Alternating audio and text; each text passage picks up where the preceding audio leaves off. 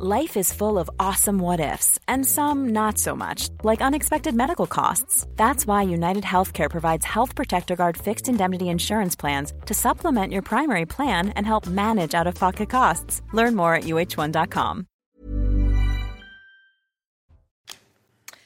Bonjour à tous. Le choc et l'indignation après la vidéo de l'agression ultra-violente à Bordeaux d'une grand-mère et de sa petite-fille. Beaucoup de réactions politiques, dont celle de Jordan Bardella, qui dénonce un signe de plus de l'ensauvagement de la société. Le maire de Bordeaux, qui a réagi, dénonce toute récupération euh, politique. On va évidemment longuement en parler, les conséquences, les, les réactions également. On s'intéressera donc à Bordeaux, mais aussi à d'autres villes en France, comme Nantes, où l'insécurité est endémique. Une insécurité, vous l'entendrez, dénoncée par des élus de l'opposition qui pointent du doigt la passivité des mairies de gauche. Alors qu'en est-il? Et puis dans, dans, cette édition, la décision radicale d'un maire dans le Vaucluse, décision de démissionner avec une vingtaine de ses conseillers municipaux après l'agression de son adjoint. Une hémorragie pour ces élus locaux qui partent les uns après les autres. Avant de vous présenter nos invités, le journal. Bonjour à vous, Mickaël Dorian. Bonjour Sonia, bonjour à tous. Un SDF a été placé en garde à vue à Bordeaux. Hier, il a euh, agressé violemment une femme de 73 ans et sa petite fille. Cet homme d'une trentaine d'années s'est engouffré à travers la porte du domicile de la grand-mère et a extirpé de force les deux victimes en les projetant violemment à terre. Écoutez le maire de Bordeaux, Pierre Urmic, qui parle pour certains de récupération politique. Je n'entends pas commenter des réactions qui... Euh non seulement sont indécentes, mais sont indignes. Je pense à des réactions de récupération politique, locale et nationale, idéologique. Donc ne comptez pas sur moi pour abonder dans cette, chronique malsaine des spécialistes de la récupération, de la récupération politique.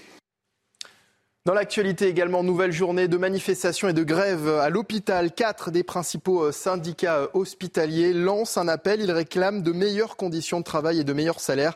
Ce sont les mêmes revendications depuis des années, mais selon eux, et malgré les mesures prises par le gouvernement, rien n'a changé. Écoutez Yann Le Baron, secrétaire national UNSA on ne peut plus continuer à accepter l'absence de solution, on ne peut pas continuer à accepter la dégradation constante des conditions de travail à l'hôpital public, c'est-à-dire le manque de personnel, le manque de moyens, le manque de moyens également en, matériel courant à l'hôpital.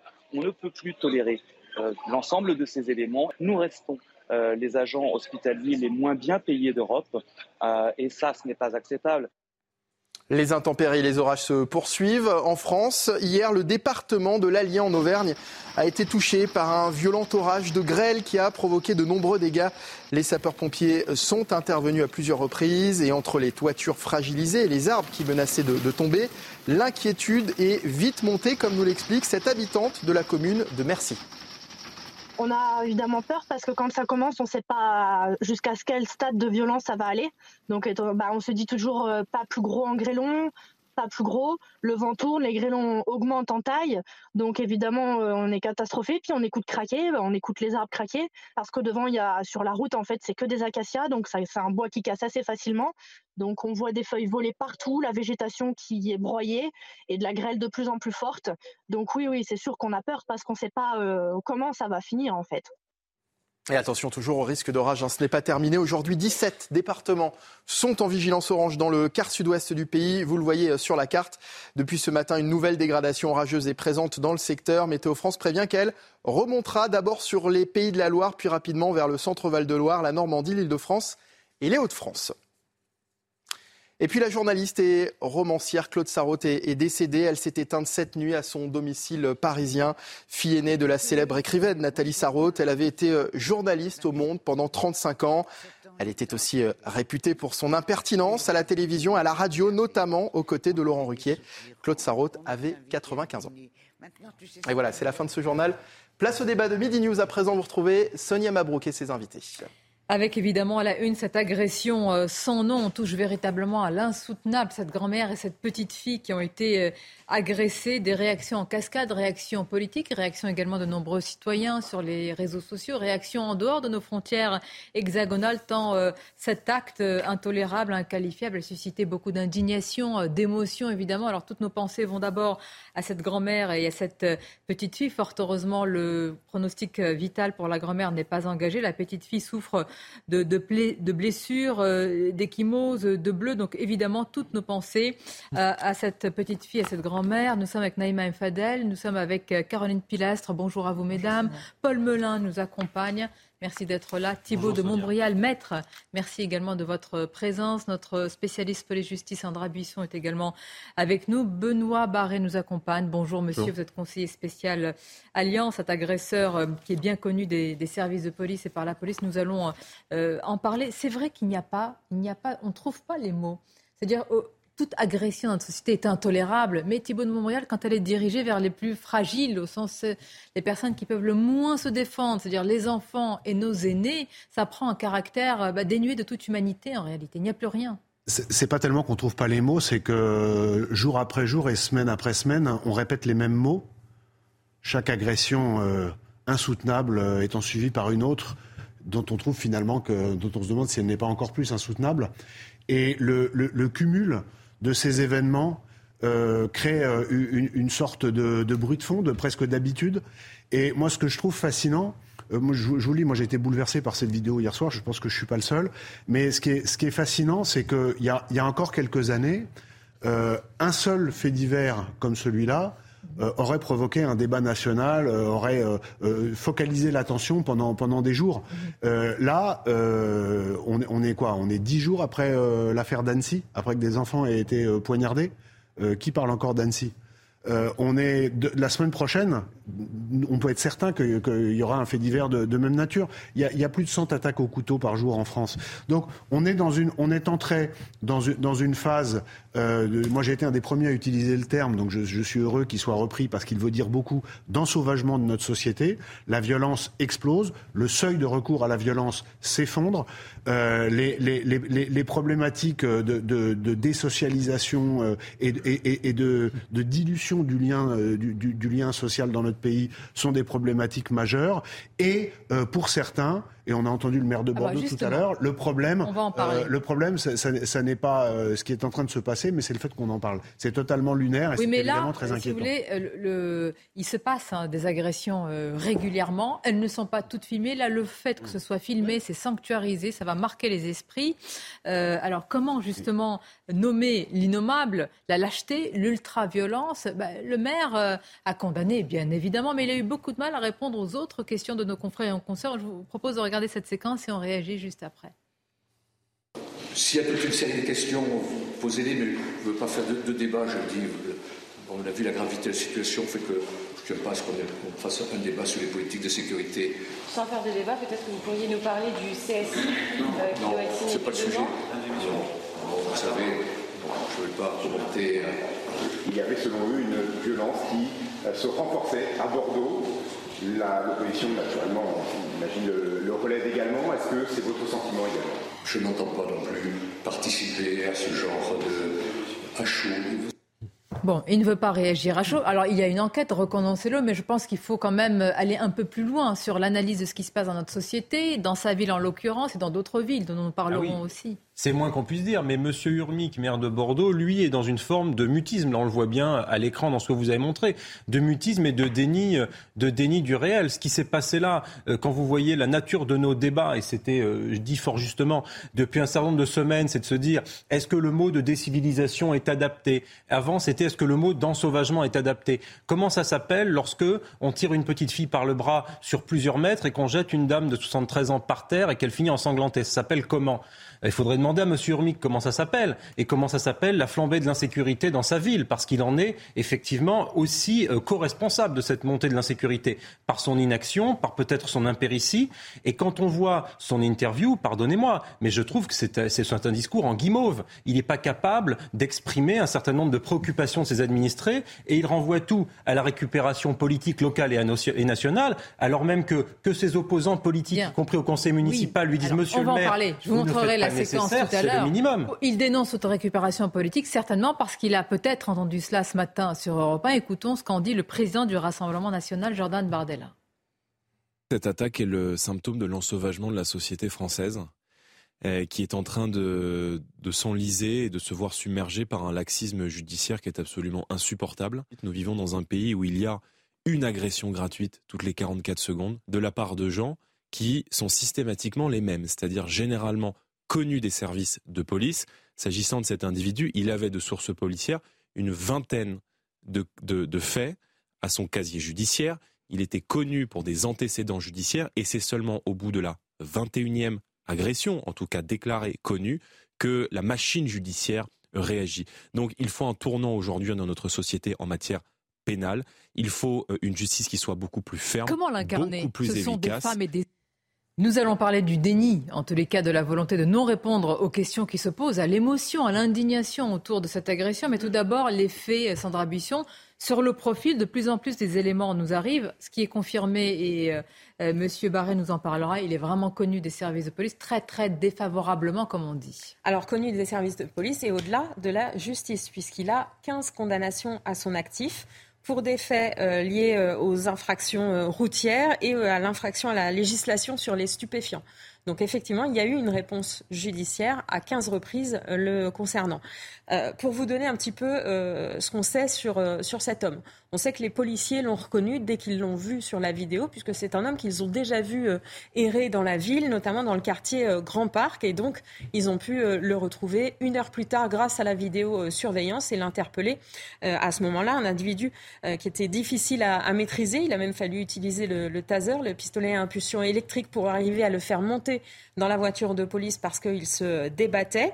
Alors, la femme victime de cette agression, cette femme de 73 ans, a déclaré qu'il a tenté d'enlever euh, sa petite fille. Alors cet homme, c'est un Français de 30 ans, il est né en 1993 euh, à Bordeaux, il est sans domicile fixe, euh, il est à l'heure actuelle toujours en garde à vue. Sachez qu'en garde à vue, il nie être l'auteur de l'agression. C'est sa position pour l'instant, on verra si ça évolue au cours des heures.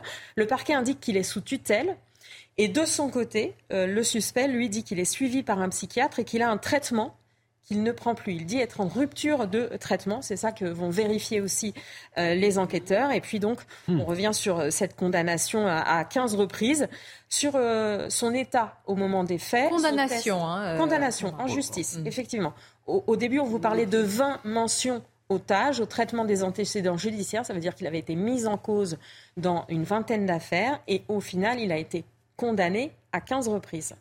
Euh, on n'a pas encore euh, la nature des peines qui lui ont été infligées pour ces infractions. Je vois refus euh, d'obtempérer, port d'armes, vol, menace de mort. Alors ça, ce sont les mentions qu'il avait au traitement des antécédents judiciaires. Maintenant, on sait que les 15 condamnations, elles concernent majoritairement des infractions à la législation sur les stupéfiants et du contentieux routier. Donc ça n'a pas forcément été cherché loin en termes de peine. Mais on attend le retour du parquet à, ce sujet. Sur l'état dans lequel il était aussi au moment des faits, on sait que son euh, test d'alcoolémie était négatif.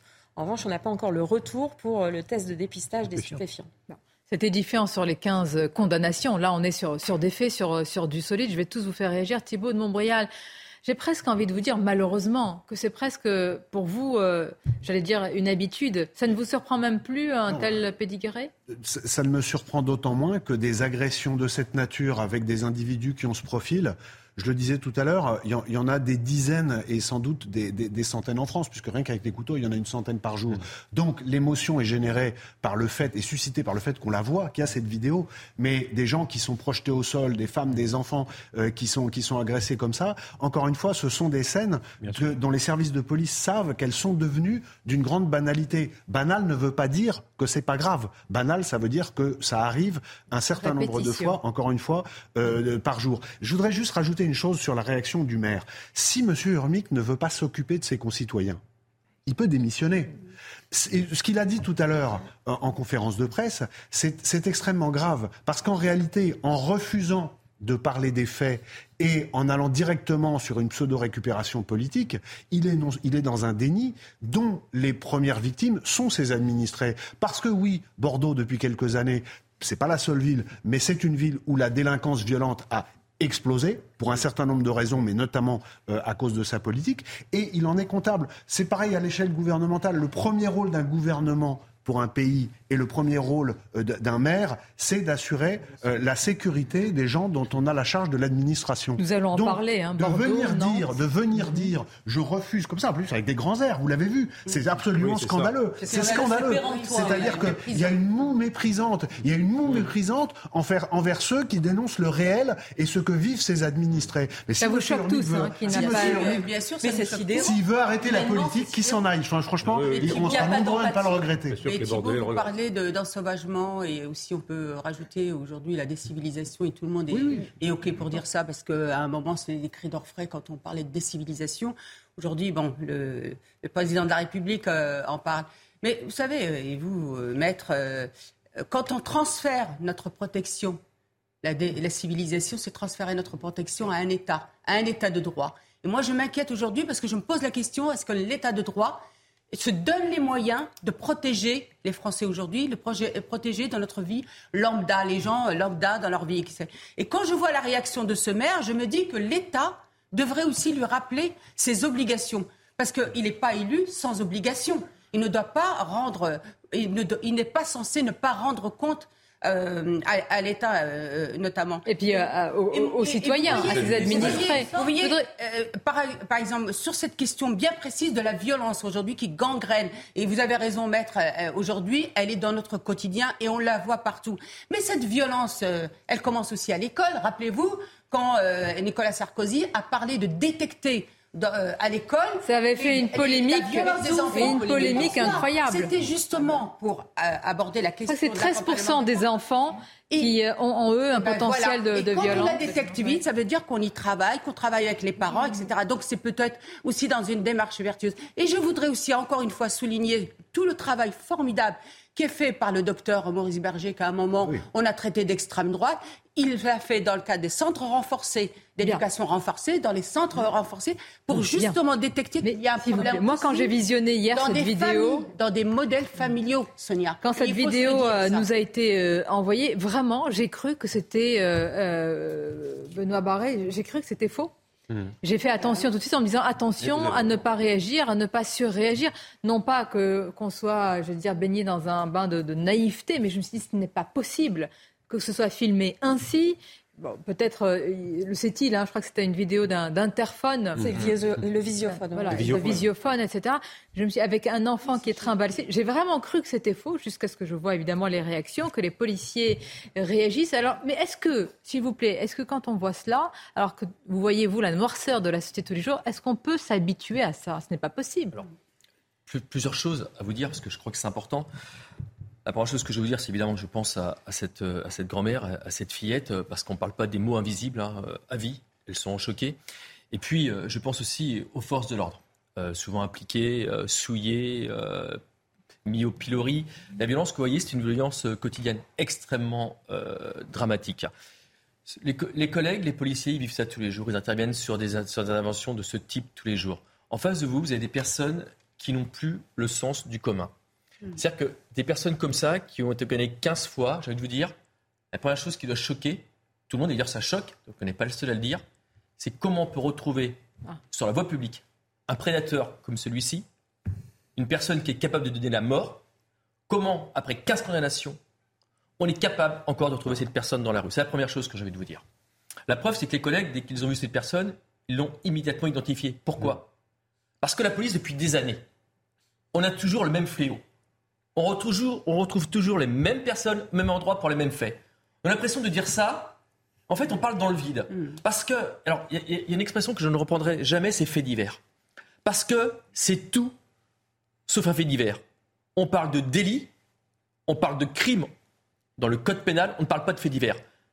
Là, on, on dépasse l'entendement. Et ça, aujourd'hui, j'ai l'impression qu'on est dans une voiture et qu'on a oublié la pédale centrale, celle du frein.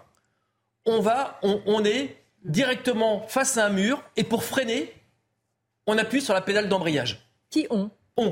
Bah, les autorités publiques. Aujourd'hui, à un moment donné, ce qu'il faut se dire, c'est qu'aujourd'hui, il faut changer de braquet. Il faut que la réponse pénale soit réelle. Vous vous rendez compte? Dans notre pays, dans notre beau pays, on va vous dire que cette personne, pour des violences aggravées, parce que ce sont des personnes vulnérables, alors comme ne disent pas qu'il est fou, cette personne, parce qu'il ne s'attaque pas à n'importe qui. Il s'attaque à une grand-mère de 70 ans et une gamine de 6 ou 7 ans. Donc il sait à qui il s'attaque. Aujourd'hui, on va encore vous dire partout. C'est passible de.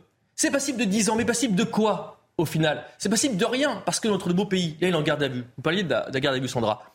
Mais en France, l'un des premiers droits que l'officier de police judiciaire va donner à cette personne. C'est monsieur, vous avez le droit de vous taire.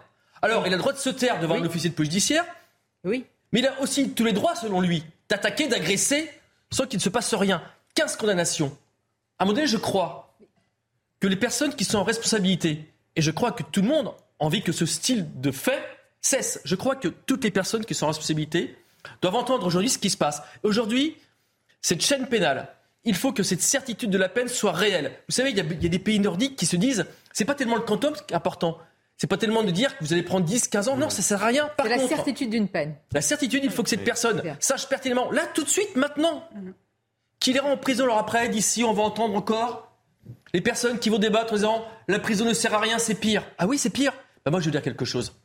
Je préfère qu'une personne comme ça soit en prison autant de temps qu'il le faut et qu'il ne soit pas dehors. Ah, autant de temps qu'il le faut. Bah, moi, c'est la vraie question que je vais vous poser. Hmm. Euh, bah, alors, je sais que la, question fait polémique, mais est-ce que selon vous, ce type d'individu, ça me fait penser à, ces, à ces individus qui ont attaqué aussi une personne âgée à Cannes est-ce qu'ils sont, évidemment, euh, il faut toujours espérer qu'on soit récupérable. Est-ce qu'ils sont récupérables dans notre société Alors, alors, je, alors je, je, vois, très bien votre question. Même si j'insiste, je dis attention, l'objectif c'est quand même. Alors, j'ai peut-être choqué, mais c'est pas grave, euh, parce que je ne, crois, je ne crois pas que ce sont les propos qui choquent.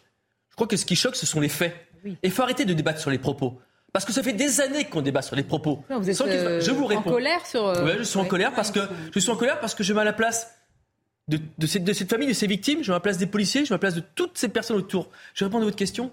Très clairement, des personnes comme ça n'ont plus rien à faire sur la voie publique, librement. À un moment donné, il y a la prison, il y a aussi. Alors on sait qu'en France, malheureusement, euh, les, services, les, services, psychiatriques, euh, il y a un grand débat. il y a un grand débat sur la psychiatrie en France. C'est vrai qu'il faut s'emparer de ce thème aussi. On manque de psychiatres. C'est vrai parce qu'aussi, il faut penser à ça. Mais on manque de tout. On manque de psychiatres, on manque de places de prison, on manque de courage politique. Ce qui est clair, ce qui est Quelle est l'urgence Quelle est l'urgence par rapport à un individu comme ça Pardonnez-moi. Il a une peine de prison, il ressort. Qu'est-ce qui garantit qu'il ne le refera pas En tous les cas, c'est le pari, en tous les cas de notre société. Passage par une case prison qui est la certitude de la peine pour voir s'il ensuite récidive ou pas. Mais moi, je vous pose la question, quelqu'un qui s'attaque à des personnes comme ça, en fragilité, c'est-à-dire quand même une grand-mère mm. et une petite fille, vous vous attaquez pas à quelqu'un de votre âge, de votre corpulence, est-ce que, est que vous avez encore ce minimum aujourd'hui de civilité, de civilisation, d'humanité qui fait que vous ne le referez plus non mais... en tout cas, il y a une chaîne de responsabilité globale, bien sûr, humainement parlant. Moi, je vais vous donner vraiment euh, le sens de ma pensée. Déjà, je vous rejoins. Il faut un changement de paradigme au niveau de la justice. Il faut une vraie fermeté. On le répète tout le temps. Attendez, parce que la certains magistrats, ne mettons pas tout le monde dans le même lot. sinon, on fait attention. Mais globalement, ce ne sont plus des faits divers, mais des faits sociétaux. Alors, on ne s'habitue pas à ces faits, bien évidemment, mais ils font partie de notre quotidien, il y a une récurrence. Maintenant, moi, je suis extrêmement outrée hein, par les propos hein, de ce maire de Bordeaux. Navré, mais il n'a pas une parole pour les victimes. Il est en train de noyer le poisson. Il a, eu, il a dit qu'il a été choqué.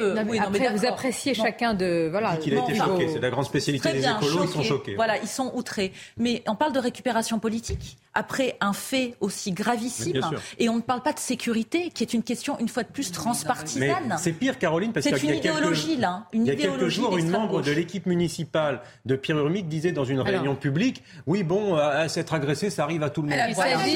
Il s'agit de François Stremi. On va l'écouter va marquer une pause simplement, Thibault de Montbrial, parce que vous devez partir à, à, à midi 30. Le sursaut. Vous, vous, y croyez Vous y croyez à ce sursaut euh, Vous l'appelez de vos voeux depuis tellement longtemps? Il faut, il faut un, un, choc d'autorité dans le pays. Et, et, ce qui est important d'avoir à l'esprit, euh, c'est que la population l'attend. Euh, il y a beaucoup de politiques qui sont tétanisés parce que... leurs opinions politique. Mais bien hein, sûr, mais bien sûr. Quand, quand, on, quand on parle aux gens de, de, se faire péter la gueule comme ça, pardon de le dire, mm. mais sur la voie publique, euh, et quand on, de, si on imagine que c'est sa mère euh, ou, ou, sa fille, euh, on peut être de droite ou de gauche. À un moment donné, euh, on va se dire là maintenant, il y a un moment où ça suffit. Et d'ailleurs, il suffit de voir hein, la, les, les, les, groupes de parole dans des villes comme Nantes, etc. De droite et de gauche, tout le monde dit la même chose. Premièrement.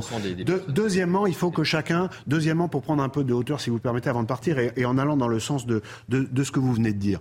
Euh, il faut avoir à l'esprit que euh, s'il n'y a pas un changement total de logiciel. Moi, ça fait une dizaine d'années que je l'appelle de mes voeux parce que malheureusement, tout ça a été très prédit. Pré, prédit, prédit que se passera-t-il? Euh, les, les, gens vont s'organiser entre ouais, eux. C'est-à-dire que si, si l'État si l'État n'est plus en mesure d'organiser euh, la sécurité publique, si des maires comme M. Urmic s'en lavent les mains en disant que euh, ce qui est grave, c'est de, de parler de ce qui se passe plutôt que la réalité euh, du terrain, alors c'est extrêmement simple. C'est ce que j'ai déjà appelé la mexicanisation. Mmh. C'est que les riches feront des ghettos de riches et les pauvres feront des milices. Voilà. Et ça, ce n'est pas la France dans laquelle, ce n'est pas la France dans laquelle j'ai envie de vivre. J'ai envie de vivre dans une démocratie qui soit une démocratie qui permette à chacun de vivre en sécurité. Encore une fois, la première responsabilité d'un État et la première responsabilité d'un maire, c'est d'assurer que ses administrés puissent vivre en On sécurité. Une pause. Merci Thibault de Montbrial d'être venu. On va continuer à en parler. L'effet Alexandra Buisson,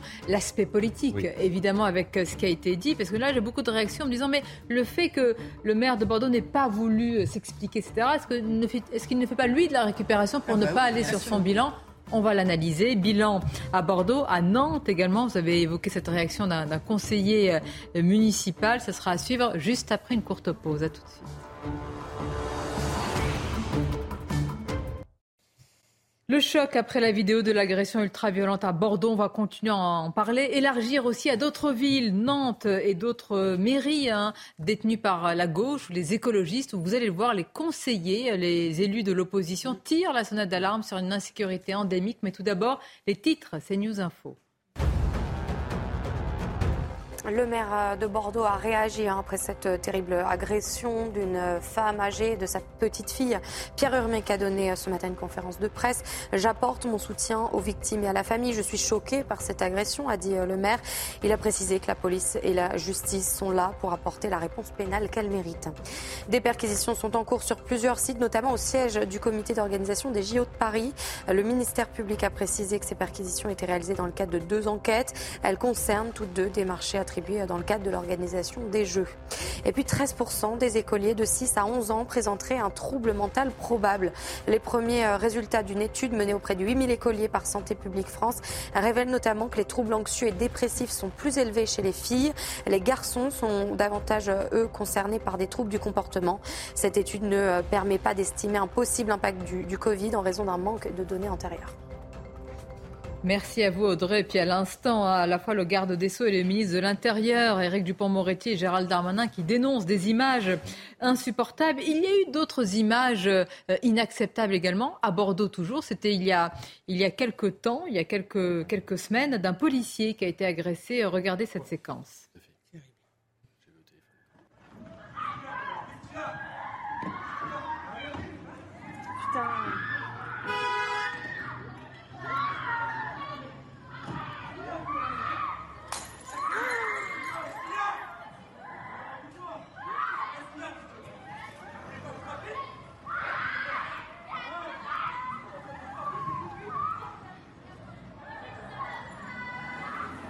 Un policier en civil qui a donc été agressé. Nous allons euh, vérifier, semble-t-il, c'est dans la même zone hein, euh, que l'agression euh, ultra-violente de cette grand-mère de cette euh, petite fille. On va écouter à présent, et ça c'est ça qui est intéressant, parce qu'on se pose la question du déni, de la passivité de certaines mairies face à, l'insécurité. Vous allez regarder attentivement cette vidéo qui concerne Bordeaux. Il s'agit de la prise de parole de la maire adjointe de la ville. Elle s'appelle Françoise Frémy. C'était là le 5 juin dernier. Et cette dame, cette responsable politique, elle est interrogée. Elle est mise, j'allais dire, devant ces contradictions sur l'insécurité, l'explosion de la délinquance. Écoutez sa réponse, je veux dire même la façon avec laquelle elle répond. Au niveau de la sécurité, on, y travaille, particulièrement à la Benoche, avec Fanny, tout ça. On essaye de voir avec les jeunes du quartier La Benoche. Après, il n'y a pas que La Benoche. Hein. On a des réunions de travail avec la police nationale, la police municipale. On y travaille, on fait des actions. Mais bien sûr, Il faudrait peut-être un gendarme à chaque euh, coin de rue ou pour pouvoir. Euh, ça n'empêche pas que l'agression. Moi aussi, ça m'est arrivé de me faire agresser. Euh, ça nous arrive à tout le monde. Mais je pense que la ville de Bordeaux, on est conscient. Hein, la ville de Bordeaux est conscient de ce qui se passe. Hein, au niveau de la sécurité, on est conscient et on y travaille. Et particulièrement le maire est particulièrement euh, attentif à ça. Mais c'est pas de suite qu'on va le résoudre. C'est assez compliqué quand même. Hein. Je veux dire, mais quelle désinvolture, quelle inconséquence dans la manière de parler d'un sujet qui concerne. je pense qu'elle aurait parlé d'écologie, elle aurait pris le, sujet au, au sérieux. On dirait qu'elle parle de la météo, elle dit ah oui, parfois il pleut. Bah oui, c'est ça. C'est un sujet qui est moralement inacceptable, qui, est, entaché, je ne sais pas de, de quoi, alors qu'il concerne évidemment euh, tout le monde. Mais les conséquences, c'est ça? C'est le déni, Qu'est-ce qui se passe, Monsieur Paris? Je vous bah vois complètement euh, catastrophé par bah, cette ouais, ça, ça, ça, bah oui, ça, je suis interpellé euh, par ce style de propos euh, d'un responsable politique. Aujourd'hui, la désinvolture de, de, parler des policiers, des gendarmes, de dire bah, tu comptes fait, on peut être agressé tous les jours, quoi qu'il arrive. Non, c'est inacceptable de, de, ce type de propos. Aujourd'hui, les responsables politiques, quels qu'ils soient, ils doivent prendre le problème de sécurité à bras le corps. Vous savez, il y a, il y a deux types de, de responsables politiques. Il y a ceux, comme vous venez de voir, qui, euh, sont capables de parler de l'insécurité euh, en étant gênés de parler de la sécurité. On a, l'impression que ça les gêne de parler de la sécurité. Mais au contraire, vous savez qu'en France et partout dans tous les pays, il n'y a pas de sécurité sans la sécurité. On ne peut pas vivre librement sans, Mais c'est ça qu'ils ne comprennent pas. À côté de ça, il y a aussi l'autre tendance d'autres personnes politiques euh, qui, au contraire, par leur terme, je sais pas, je prends le terme de désobéissance, désobéissance civile, euh, qui vont au contraire euh, valoriser des actions de, vandalisme, de dégradation, de délit. Alors vous avez ces deux extrêmes qui sont capables de, dire tout et n'importe quoi. Mais en tout cas, ça, ça a des conséquences majeures parce que j'imagine les personnes qui étaient dans cette réunion, je pense que c'était une réunion publique, mais j'imagine l'effroi. Mais vous entendez les réactions, qui ne comprennent pas. J'imagine l'effroi l'effroi des personnes euh, qui ont été victimes dans leur chair euh, d'une agression. Vous faites voir deux vidéos. C'est une vidéo où c'est le, collègue qui avait été lâchement euh, agressé devant sa femme, devant sa, devant sa gamine. je l'avais vu au téléphone, ce collègue, qui était extrêmement choqué de, de, la violence de cette personne qui ne peut pas s'arrêter. Aujourd'hui, il n'y a pas de frein. On a, on, on, on a, affaire à des personnes qui n'ont plus aucune limite, pour qui, de toute façon, la vie des autres n'a pas d'importance. Aucune limite. Et en même temps, il y a le, le débat qui est ainsi, hein, qui, qui psychologise, j'allais dire, le profil de ces suspects. Je voudrais qu'on s'y arrête, euh, Sandra Busson, parce que c'est vrai, première réaction apparemment semble-t-il de se garder euh, à vue, c'est de dire, euh, voilà, je suis suivi, je suis dans un mm. parcours psychologique, etc. Je prends pas mes Alors c'est un homme dont le, le, parquet nous dit qu'il est sous tutelle, et lui, de ses propres propos, dit qu'il est suivi, qu'il a un suivi psychiatrique et qu'il est en rupture de traitement. Donc il semble dire qu'effectivement l'état dans lequel il était sous-entendu, était peut-être pas euh, euh, était peut-être en cause dans ce qui s'est passé hier, mais sachant qu'en fait, il nie même être l'auteur de l'agression. Malgré le, cette vidéo, etc. La confrontation avec Donc il va falloir éclaircir euh, son état effectivement euh, psychologique puisque lui déclare des choses, donc il va falloir euh, confirmer ou, ou infirmer, voir s'il est bien effectivement SDF, sans domicile fixe. Ça semble être le cas puisque les policiers le voyaient régulièrement errer dans le quartier Grand Parc. voilà, qu'est-ce qui s'est passé hier? On ne voit pas non plus ce qui s'est passé avant cette, cette vidéo. Qu'est-ce qu'il a commis euh, sur cette femme et cette euh, petite fille? Cette femme a déclaré euh, dans la première heure qu'il avait essayé d'enlever la, fillette. D'ailleurs, l'enquête est ouverte pour violation de domicile, tentative d'enlèvement et séquestration, et violence, bien sûr, sur personnes vulnérables et mineurs de, 15 ans. C'est pour ça, voyez-vous, quand on vient de passer cette séquence, alors je reconnais qu'elle est antérieure, hein, cette conseillère municipale à, Bordeaux répond plus largement sur le sujet de l'insécurité, mais je trouve que la manière avec laquelle Karine Pélissal en parle, sa désinvolture, cette inconséquence, quand des, des, vies sont en jeu, quand des gens sont blessés physiquement ou moralement, je trouve ça d'une indécence incroyable. Vous pouvez estimer que le sujet ne vous concerne pas, que l'avenir de la planète passe devant, probablement l'écologie, mais vous ne pouvez pas faire de ce sujet un non-sujet, un sous-sujet. Non, mais je Comment l'expliquer? C'est une idéologie. Moi, je pense que c'est un déni choisi ils mettent en avant leur cause qui hmm. transcende toutes les autres et la sécurité de toute manière est un sujet qui est à droite ou à l'extrême droite. Donc on n'en parle pas, on met la poussière sous le tapis, sauf qu'une fois de plus, ça concerne tous les citoyens dont nous faisons partie. Et ne pas répondre à ces questions prégnantes, sociétalement parlant, c'est gravissime quand on est élu parce que nous, en tant que citoyens, on n'a pas les armes, si je puis dire, métaphoriquement parlant, pour pouvoir se défendre. C'est aux élus, à l'État et à la justice de faire son travail. Donc euh, non, euh, une agression, ça n'est pas quelque chose d'anecdotique, ça n'est pas quelque chose que l'on souhaite et on ne devrait pas le vivre dans le meilleur des mondes. On sait très bien que ça peut arriver, mais à partir du moment où certains vous disent, écoutez, euh, franchement, on parle de ce sujet comme on pourrait parler de quelque chose de minime, c'est extrêmement. C'est un sujet qui devient un vrai sujet de crispation, de tension et même d'affrontement, de joute verbale dans les conseils municipaux. On va passer de Bordeaux à Nantes, hein, situation peu ou prou la même euh, en termes d'insécurité. Voici deux villes pour ceux qui les connaissent. Peut-être euh, vous qui nous regardez, habitez-vous. Je veux dire, ces belles villes autrefois, oserais-je dire, parce que c'est vrai pour ceux qui connaissent Nantes euh, ou Bordeaux, vous aviez, vous aviez d'abord des villes qui étaient sanctuarisées, des quartiers également. Et là, je parle sous l'autorité des, à la fois de ceux qui y vivent, qui, témoignent, et puis pour nous-mêmes. Hein. on a eu l'occasion euh, d'y passer. Vous voyez véritablement la ville changer à vue d'œil, et ce sont les conseillers municipaux qui le disent. On va l'écouter. C'est Julien euh, Binvel, alors conseiller municipal d'opposition, mais vous allez entendre que dans la manière avec laquelle il dénonce ça, il le dit, j'allais dire, il est vraiment, il, dénonce ce qui se passe dans sa propre ville. Euh, écoutons-le, euh, c'était justement lors d'un conseil municipal à Nantes. Lorsque vous avez été élu maire de Nantes, la ville trustait l'ensemble des classements nationaux. Nantes était la ville où il faisait bon vivre. Nantes était la ville où il faisait bon entreprendre. Nantes était la ville où il fallait où il faisait bon étudier. Nantes était la ville dans laquelle il fallait s'installer. C'était une des locomotives de notre territoire. À peine un mandat et demi après, nous décrochons dans l'ensemble des classements. Le visage, je ne sais pas si vous êtes arrivé avec votre chauffeur, madame, ce matin. Moi, j'ai eu des difficultés à, accéder en bus euh, à la ville de Nantes. J'ai vu des déchets volés aux quatre coins de la rue. J'ai vu des déchets joncher le sol. J'ai vu des familles en allant déposer mes enfants ce matin qui étaient obligés d'aller sur la route avec leurs poussettes, avec leurs enfants pour pouvoir accéder aux écoles de la République française. Est-ce que vous trouvez ça normal, Madame le maire, que notre ville se dégrade à ce point en seulement un mandat et demi? Posez-vous des questions. Vous devriez avoir beaucoup moins d'arrogance, mes chers collègues. Vous devriez avoir beaucoup moins de conviction dans ce que vous avez fait, parce que malheureusement, vos actions montrent, démontrent chaque jour que vous êtes en train de dégrader notre ville de Nantes. Et très franchement, ça me fait une peine infinie. Alors, il parle à, Johanna Roland. Il fait partie de la droite euh, LR. Il n'est pas connu pour ses positions, j'allais dire, euh, extrêmes. et on voit bien que ça le touche, que c'est sa ville. C'est un élu depuis un certain temps qui ne supporte pas de voir ça, c'est tout. Je vous dire, je pense qu'il constate ce que constatent beaucoup des administrés de Mme Roland à Nantes ou de M. Urmic à Bordeaux. Pour parler avec beaucoup d'entre eux, notamment à Bordeaux, c'est la ville moi, où je suis né. J'y ai vécu jusqu'à mes 23 ans. Je connais bien cette ville. Elle était réputée extrêmement paisible. J'ai encore ma famille qui y vit. Donc vous imaginez d'ailleurs l'effroi et la stupeur quand on voit ce genre d'image qu'on sait que votre grand-mère ou votre mère habite là-bas, passons cela.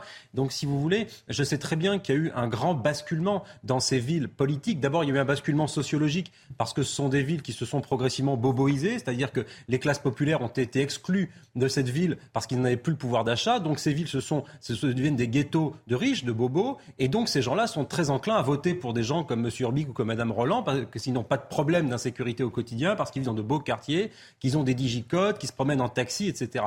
Donc, ces gens-là on fait élire des gens comme M. Urmic ou comme Mme Roland, dont l'impéritie nous conduit aujourd'hui à des problématiques de sécurité énormes, d'insalubrité d'un certain nombre de zones avec un saccage terrible, avec des poubelles partout. C'est ce que relève. On est en train de dire que dans les mairies de droite, il n'y a pas d'insécurité. Et alors, c'était là hein. que je voulais en venir. C'est que les mairies de droite. Est-ce que tout est fait? Est-ce que tout est fait? Pour garantir. non, là, j'essayais de faire la généalogie du refus de sauter l'obstacle, si je puis dire. C'est-à-dire que des gens comme M. Urmic refusent de parler d'insécurité parce qu'ils considèrent que c'est raciste, extrême droite, voire pire.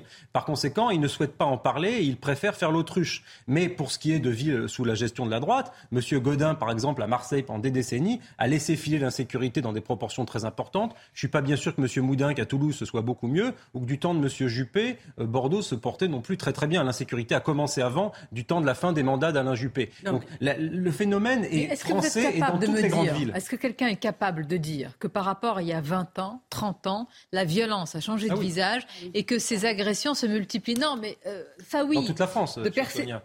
Pas que dans les villes de gauche. Mais bien sûr, mais la violence, c'est indéniable. On la voit à l'œil nu, on la voit même dans notre quotidien. Ça peut être même les petites incivilités euh, euh, du quotidien qu'on voit bien. Aujourd'hui, il suffit d'un regard, il suffit même de euh, quelqu'un qui passe devant vous, vous lui faites juste une remarque, vous voyez bien qu'il est prêt à en découdre. Donc ça, c'est indéniable. Après, l'idéologie, on a une idéologie, il faut dire les choses, de gauche et l'idéologie de droite. La droite, elle est plutôt autoritaire, elle est beaucoup plus ferme sur le régalien, notamment sur la question de la sécurité, de la propreté. Rappelez-vous comment était Paris du, du, temps de Jacques Chirac. Mais dites-moi, si, la, si la prison était la panacée, si c'était la solution miracle qui allait, mais, mais, mais vous croyez que, euh, testons-la. Mais, Faisons la tolérance. Mais est-ce que c'est -ce le cas? Non, mais c'est pas la, solution. Euh, la prison a les moyens déjà. La, question à se poser, c'est est-ce que la prison à l'heure actuelle, parce qu'on parle beaucoup de la justice, des juges qui condamnent ou pas assez sévèrement, mais est-ce que la prison, quand on y envoie des gens, a les moyens de travailler à les faire ressortir dans un meilleur état qu'ils ne sont entrés? La prison a aussi pour but de limiter le risque de récidive. Ça demande un travail euh, quotidien avec euh, les détenus. Est-ce que le service pénitentiaire a les moyens de faire ça maintenant? Hmm. non, vous avez raison, mais la lutte contre l'insécurité, c'est un continuum de plusieurs éléments. je pense, et c'est très polémique, pardonnez-moi, mais je pense que l'immigration ou l'immigration massive et non assimilée, pour être précis, contribue à l'insécurité. C'est le lien entre immigration et délinquance. Donc ça, c'est un premier point à traiter qui est un point noir qui était très difficile à traiter parce que forcément, vous en venez à contredire la doxa du politiquement correct. Ensuite, il y a la question de la politique carcérale, effectivement, et du nombre de places de prison. Il y a aussi la question de la psychiatrie avec les unités pour les malades dangereux. Vous nous décrivez un cercle. Vous ne pouvez pas traiter qu'un sujet. C'est la quadrature du cercle. Alors là, bon, on n'a pas cette place de prison. On a une politique migratoire avec des flux quand même qui sont euh, euh, incessants. Et puis on a un débat qui est idéologisé. Alors qu'est-ce qu'on fait entre-temps? Pour protéger les citoyens Monsieur Barret Beaucoup de choses. Déjà, un, il faut d'abord restaurer euh, l'autorité de l'État. Ça ne se décrète pas. Alors, arrêtons-nous là-dessus. Comment on reste l'autorité de l'État bah, Déjà, les peines planchées, très clairement. Aujourd'hui, ah, aujourd'hui, mais très clairement. Encore faut-il que les magistrats acceptent de les appliquer. Oui. Mais justement, mais je crois qu'il faut arrêter aussi de laisser toute l'attitude aux magistrats. Ah, bah. Aujourd'hui, j'ai envie de vous dire quelque chose. Alors, ça va peut-être choquer, ça va peut-être heurter, mais c'est pas grave. Si ça, choque, ce n'est pas grave. Je vous l'ai dit tout à l'heure, hein, c'est pas les mots qui doivent, c'est pas les mots qui doivent choquer. Hein, c'est ce qui se passe. C'est ça qui est choquant. Aujourd'hui, euh, c'est pas la peine de revenir sur tous les plateaux, euh, faire tout ça et redire toujours la même chose. La semaine prochaine, peut-être euh, qu'il y aura encore euh, à nouveau un crime ou un délit qui va se commettre sur des personnes vulnérables. Et ça, c'est pas acceptable. Alors aujourd'hui, je crois qu'on peut toujours continuer la politique de l'Autriche et se dire que ça, ça va s'arrêter, mais ce n'est pas vrai. Aujourd'hui, ce qu'il faut se dire, quand je parle de certitude de la peine, elle est, elle est inévitable. Une personne qui agresse des forces de l'ordre, une personne qui s'en prend déjà à quiconque euh, représente l'autorité de l'État. Parce qu'on parle des policiers, on parle aussi des professeurs, on parle aussi des, médecins, on parle des, des, pompiers, toutes ces personnes qui sont agressées. Un, déjà, restaurer l'autorité de l'État, des peines minimales, des peines de prison. Alors évidemment que la prison, ce n'est pas la panacée, personne ne dira ça. Mais n'empêche qu'une fois qu'on est en prison, on ne commet pas d'autres infractions. Et puis, il y a la chaîne aussi qui va autour. Il y a aussi, on parlait de la psychiatrie, on le redit. Il y a aussi peut-être euh, des études à faire et puis faire en sorte que les personnes qui sont en prison, on, on permette une meilleure sortie, un meilleur accompagnement pour éviter les récidives. Parce qu'aujourd'hui, il y a aussi l'autre sujet, l'autre pan qu'on doit traiter, c'est la récidive aussi en France. Personne ne parle de la récidive. Pourquoi il ne pourrait pas y avoir une commission d'enquête sur la récidive en se posant la bonne question Comment aujourd'hui Quelles sont les difficultés Pourquoi aujourd'hui on retrouve les mêmes personnes? Personne n'a jamais parlé de ça. Ben, aujourd'hui, moi je le lance aujourd'hui à votre antenne. Pourquoi personne ne s'empare Pourquoi il n'y a pas d'une commission d'enquête Peut-être qu'on n'a pas envie de voir les résultats. Parlementaire, mais non, mais il le faut. Il le faut parce que sinon, euh, à, force de toujours constater et simplement parler des choses, des visions, des, images qui choquent, des faits qui choquent, il faut avancer. J'entends cet aspect du débat euh, judiciaire, sécuritaire qui est essentiel. Sur le débat politique, moi je vous pose la question. Euh, on, va, mettre les pieds dans le plat. Cet individu, il est français. Oui. Il est français. Mm. Donc la question là, sur l'immigration, ne se pose pas. Oui. Sauf qu'on ne fait pas ce Il est français euh, issu de l'immigration. Par conséquent, il y a aussi la question de l'assimilation, de l'intégration qui peut se poser. Non, mais c'est la justice qui a une faille énorme dans ce dossier. Je suis navrée. Vous dites ça n'est pas la panacée, la prison. Effectivement, on nous dit il faut construire plus de prisons. Le paradoxe français fait que personne ne veut en avoir à côté de chez lui. On a besoin de budget pour la psychiatrie, qui est, je vais enfoncer une porte ouverte, le parent pauvre de la médecine. Donc en fait, une fois de plus, on en revient à une chaîne de responsabilité globale et une question de volonté politique. Il y a des questions qui sont transpartisanes. Je veux rester encore un moment sur la récupération euh, politique en attendant d'avoir euh, la dépêche, puisque l'avocat des, des, euh, victimes a réagi dénonçant une récupération politique qui est à l'œuvre. Donc là, il fait passer le message aussi de ça a l'air. Euh, bon, voilà. C'est-à-dire que euh, cette, famille de cette grand-mère, de cette petite fille dénonce aujourd'hui une récupération politique, Après, ce qu'on peut comprendre de leur côté, c'est qu'ils ne souhaitent pas que ces vidéos soient diffusées non floutées, que tout le monde aille parler de la situation précise de ces personnes, et ça c'est tout à fait respectable. Et moi je me place du côté de la famille dans cette perspective. Peut-être que l'avocat fait plus allusion à cela, il faudrait voir, euh, qu'à au débat politique que l'on est en droit de tenir sur euh, les politiques pénales, sur le continuum sur les questions d'insécurité, sur les responsabilités politiques des uns et des autres. Ça, c'est un débat que je crois qu'il est digne de tenir. Maintenant, ceux qui utiliseraient les images, moi j'avais été choqué par exemple au moment de l'affaire de la petite Lola, lorsqu'on avait utilisé des photos de cet enfant qu'on avait placardé dans les rues avec des slogans politiques. Ça, ça s'appelle de la récupération. Et j'espère que ce ne sera pas la même chose là. Le débat va tourner autour de cela. Parce que là, pour que la famille s'exprime et, affirme cela, c'est que donc L'avocat de la famille. Bah oui, qui représente les intérêts de la famille et qui, euh, qui en est le porte-voix quand même, malgré tout. Donc on, va y revenir. On va marquer une pause, on reviendra sur le profil, on reviendra sur l'aspect judiciaire, politique, sécuritaire. Et puis nous parlerons aussi d'autres éléments. Vous savez qu'il y a une rencontre aujourd'hui après des mois et des mois de tension et de prise de parole, de joute verbale entre Paris et Rome. Eh bien, Giorgia Meloni va serrer la main d'Emmanuel Macron. Que vont-ils se dire? Quel impact sur l'immigration, sur ce sujet et d'autres? On se retrouve dans quelques instants. À tout de suite. Beaucoup de réactions politiques après l'agression ultra-violente à Bordeaux d'une grand-mère et de sa petite fille. D'abord, évidemment, les pensées euh, à cette, à cette famille. On rappelle que, la grand-mère euh, n'a pas vu, fort heureusement, son pronostic vital engagé. La petite fille souffre de, blessures, d'échymoses, de bleu. Puis à l'instant, la famille se dit indignée par la récupération euh, euh, politique. Hein. C'est un communiqué par l'avocat de cette famille. On va vous en parler dans quelques instants. Et on continue à parler de cette agression avec vous, Michael Dorian, pour le journal. Rebonjour. Absolument. Rebonjour Sonia. Bonjour à tous. Retour sur les faits. Un SDF placé en garde à vue à Bordeaux hier. Cet homme d'une trentaine d'années a agressé violemment une femme de 73 ans et sa petite fille s'est engouffrée à travers la porte du domicile de la grand-mère et a extirpé euh, de force les deux victimes en les projetant violemment à terre. Écoutez la réaction du porte-parole du gouvernement, Olivier Véran. Il était l'invité de la matinale de CNews. Cette grand-mère, c'est un peu notre grand-mère à tous. Enfin, ça pourrait être notre grand-mère à tous. Et quand on voit les images, on, se projette forcément. Et je comprends que ça provoque une émotion. La mienne, la mienne est vive. Et mes premières pensées vont vers cette grand-mère, la petite fille, et puis la famille, les amis, évidemment. Ce type de vol, d'agression, il y en a, euh, hélas d'ailleurs, dans notre pays. Je ne sais pas s'il faut l'inclure dans un phénomène plus général. Ce qui est certain, c'est que euh, ça illustre le besoin de sécurité pour les Français. Dans l'actualité également, le maire de Loris, dans le Vaucluse, va démissionner, tout comme 23 des 27 conseillers municipaux de la commune en raison de l'agression d'un adjoint pris à partie par un habitant. Il aurait été plaqué contre un mur puis menacé de mort. Le maire André Rousset appelle au respect des élus. Écoutez. On s'est réunis toute l'équipe municipale et on s'est levé d'un seul homme pour dire non, stop, il faut qu'on fasse quelque chose, on va s'arrêter. Parce que Lori, c'est un petit village serein, paisible, dans le respect de soi, des autres, de l'environnement. On ne peut pas accepter ça. C'est impossible. La semaine dernière, la directrice de l'école a aussi été insultée. Il faut qu'on montre un autre exemple à nos jeunes. On est tous papa, maman, papi, mamie. Qu'est-ce qu'on va laisser comme exemple à nos enfants? Ce n'est pas les discours qui vont les éduquer, c'est l'exemple qu'on leur montre. Le gouvernement souhaite une nouvelle taxation des sociétés d'autoroutes. Ce matin, le ministre des Finances, euh, Bruno Le Maire, a précisé que l'option était à l'étude et que si une décision était prise en ce sens, elle figurait dans le projet de loi de finances pour 2024. Écoutez, il était euh, l'invité de nos confrères de France 2. C'est à l'étude? Après, il faut bien regarder ce que dit le Conseil d'État. Une taxation est possible. D'abord savoir pourquoi est-ce qu'on taxe, ou pas taxer pour taxer. Et ensuite, ça ne peut être fait que si toutes les autres sociétés concessionnaires sont également taxées. Euh, les barrages hydroélectriques sont des concessions. L'aéroport de Paris est une concession. Donc nous allons étudier cette option. Et puis la préfecture de police de Paris donne 48 heures à des habitants du 11e arrondissement pour évacuer leur résidence. Au total, quatre immeubles de la rue Saint-Maur sont concernés et menacent de s'effondrer. Reportage sur place de Laurent Sélarié et Yael Benamou.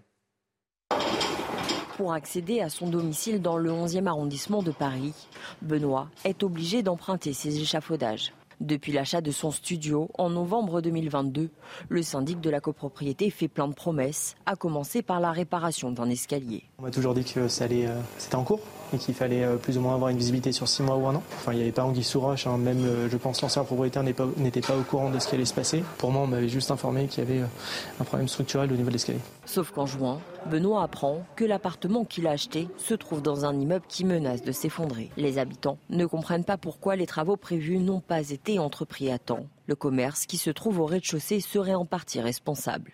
En 2021, la copropriété a voté des travaux pour renforcer les formations du bâtiment D qui s'effondre. Il fallait avoir l'accès au local de la Dark Kitchen et la Dark Kitchen n'a pas laissé l'accès pour pouvoir faire les travaux. Hier soir, vers 21h, la police est venue afficher l'arrêté de mise en sécurité. Les habitants ont 48 heures pour quitter les lieux. La mairie du 11e arrondissement assure que chaque habitant sera relogé. Voilà pour l'actualité, c'est la fin de ce journal et c'est à vous, Sonia Mabrouk, pour la suite de Midi News. Avec toujours à la une le choc et l'indignation suite à cette vidéo de l'agression à Bordeaux d'une grand-mère et de sa petite fille. On va s'arrêter sur euh, les faits, on va rappeler les faits avec Charlotte Gorzala, puis on va revenir sur le profil de l'individu. Puis Sandra Busson, vous nous expliquerez ce qui vient d'être relayé à l'AFP par euh, l'avocat, justement l'avocate de cette euh, famille de victimes. Il est aux alentours de 17h30 hier quand une femme de 73 ans sort de chez elle accompagnée de sa petite fille. Méfiante, elle retourne dans le bâtiment après avoir vu un homme errer sur le trottoir. Soudain, il s'engouffre à travers la porte et les saisit de force. En quelques secondes, elles sont violemment projetées à terre sur le trottoir. L'agresseur ramasse un objet avant de prendre la fuite. Les faits se sont déroulés au 65 cours de la Martinique, dans un quartier situé au nord du centre-ville de Bordeaux. Dans un tweet, le préfet indique que la grand-mère a été transportée à l'hôpital. Son pronostic vital n'est pas engagé. Un suspect a été rapidement interpellé puis placé en garde à vue. L'interpellation euh, a, pu être effectuée grâce en grande partie à une personne qui a appelé le 17, qui est tombée à la salle de commandement. la vidéo qu'on voit qui tourne partout a été envoyée vers les effectifs de, police se trouvant sur le terrain, à savoir des effectifs BAC. Et euh, dès que les collègues ont ouvert la vidéo, ils ont reconnu l'individu en auteur de cette agression. Et une fois qu'ils sont arrivés sur place, ils ont pu l'interpeller car euh, bah, ils se sont retrouvés face à lui et ils ont pu le reconnaître euh, formellement. Selon une source proche du dossier, l'homme s'appelle Brahim Abbé, un Français de 29 ans sans domicile fixe. Il est connu de la police pour une cinquantaine de faits dont refus d'obtempérer, vol, port d'armes et menaces de mort. Bien, on accueille avec nous sur ce plateau notre journaliste politique Florian Tardif. Merci d'être là. Florian, on va écouter dans quelques instants, restez avec nous, une réaction assez euh, euh, étrange hein, qui va susciter beaucoup, beaucoup de... Ah, j'ai dû réécouter. Bon. Pour être bien ne nous en dites pas plus. On va y revenir. Bien de cela. Sandra Buisson, euh, communiqué de la de, l'avocate de la famille que vous avez eue en ligne. Qu'en est-il Oui, effectivement, cette avocate euh, donc qui défend cette, cette femme de, 73 ans, sa petite fille, donc la famille de, ces gens également, et qui est euh, choquée euh, indignée, selon ses propres mots, euh, par la récupération politique qui est faite de ce fait divers, je la, je la cite. Euh, elle déplore également l'utilisation qui est faite de cette vidéo et on sait combien peut être traumatisante euh, pour des victimes de se voir et de se revoir, euh, notamment sur des chaînes de télévision, en train d'être agressées, même si elles sont euh, floutées. Ça peut être assez compliqué. C'est un phénomène qu'on voit aussi dans le happy slapping, où les médias ont besoin de montrer la vidéo pour montrer l'ampleur des faits subis par ces familles. Mais effectivement, à long terme, ça peut être dommageable pour leur état euh, psychologique euh, de passer en longueur et en répétition euh, ces images et ça peut être dur pour, pour On précise là que les visages sont floutés évidemment des, des, des, victimes, cette grand-mère, de cette petite fille. Sur le profil de l'agresseur, vous nous avez donné beaucoup d'éléments. Nous allons continuer à en parler avec Bruno Vincent Bonjour à vous. Vous êtes secrétaire Nouvelle-Aquitaine d'Alternative Police. Alors il est vrai, Monsieur Vincent Don, et on le dit depuis bah, même pour vous depuis hier, quand on dit très connu et de manière très très défavorable des services de police, celui-ci, il a été identifié tout de suite hein, sur la vidéo par vous-même et vos confrères. Oui, tout à fait. Dès que mes confrères ont eu accès à la vidéo, euh, notamment mes collègues de la BAC, jour de Bordeaux, ont eu accès à la vidéo, ils ont tout de suite reconnu l'individu et ils sont donc euh, accentué leur recherche euh, sur l'endroit où l'individu pouvait être. Ils l'ont interpellé quasiment deux heures après, après les faits. Un tel profil, avec, comme l'a dit Sandra Buisson, euh, j'allais dire, toutes ces euh, condamnations, est-ce que ça reste quand même exceptionnel ou, est-ce que vous-même, et, en particulier dans, cette région ou une autre, ça devient presque, non pas quotidien, mais régulier du moins? Alors, euh, c'est pas exceptionnel et, euh, et c'est même pas régulier. On va dire que c'est quotidien. Effectivement, il y a l'émotion du fait de la vie que l'agression est filmée et c'est normal. Hein, on compatit pour les victimes. Mais malheureusement, mes collègues sur le terrain, que ce soit de jour ou de nuit, sont confrontés à ce genre d'agression de plus en plus souvent, voire quotidiennement, et notamment à Bordeaux, avec une explosion des violences. Euh, on a entendu ici la colère de votre euh, confrère, si je peux dire, Benoît Barret, qui est conseiller spécial Alliance, qui dit maintenant ça suffit. Ça suffit parce qu'il y a un risque, d'abord, euh, on l'a dit sur ce plateau, que les gens eh bien, pensent eux-mêmes à se défendre quand la sécurité n'est plus garantie. Est-ce que ça vous inquiète également? Oui, bien sûr, on est inquiet. de l'autodéfense, c'est une vraie inquiétude.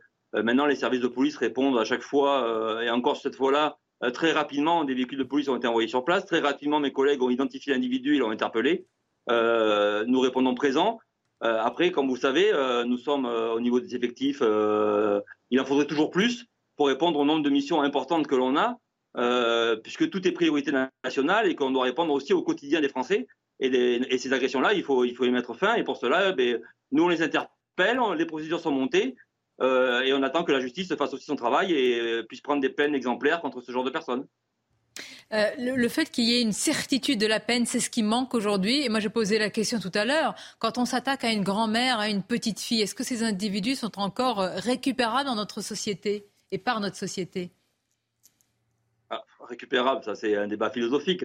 ce, qui, ce, qui, est sûr, c'est que ces individus n'ont plus de limite en fait. Euh, puisqu'il s'attaque à une grand-mère, il s'attaque à sa petite fille, euh, il s'attaque euh, aux enfants, aux personnes âgées. Voilà, ces gens-là, il faut effectivement à un moment donné que la justice prenne pleine possession du problème et puisse les incarcérer, hein, tout simplement, hein, parce que c'est des faits qui sont graves, avec des peines de prison importantes. Et il faut que les peines soient appliquées. Vous avez entendu euh, l'expression et la prise de parole euh, du maire de, Bordeaux. Je rappelle que vous êtes secrétaire pour Alternative Police dans la, région Nouvelle-Aquitaine. il ne veut pas parler du sujet, il ne veut pas euh, revenir en particulier sur l'insécurité dans, dans la ville. Vous pensez que c'est un sujet aujourd'hui qui est tabou et en particulier dans votre région? C'est pas que dans ma région, c'est un sujet euh, où, euh, les maires ont un peu de mal. Effectivement, euh, la, publicité qui était à la ville de Bordeaux de par toutes ces affaires n'est pas bonne. Maintenant, il y a, une vraie, il faut mettre en place des politiques de sécurité importantes. nous, au niveau de la police nationale, on s'est réorganisé au niveau de Bordeaux et on a énormément d'effectifs qui ont été remis sur la voie publique.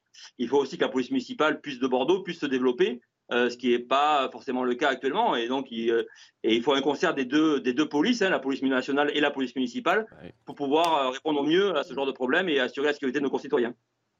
Merci Bruno Vincendon, merci d'avoir réagi en direct dans Midi News. Et puis il y a les réactions politiques. Florian Tardif, vous nous en parliez tout à l'heure. Alors là, il s'agit de qui? Il s'agit du député de la Vienne et président de la commission des lois à l'Assemblée nationale.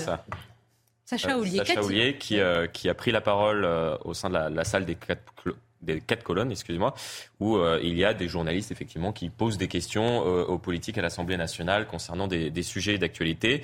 Et on lui a demandé de faire un commentaire sur ce qui s'est passé, effectivement, cette agression à, à, Bordeaux particulièrement violente et qui nous a tous choqués. Et il a fait un lien avec la loi immigration proposée par le gouvernement en expliquant que c'était pour cela euh, qu'on avait besoin euh, dans notre pays, je le cite, d'une loi immigration pour pouvoir expulser les délinquants. Sauf que le problème, c'est que c'est un Français né à Bordeaux.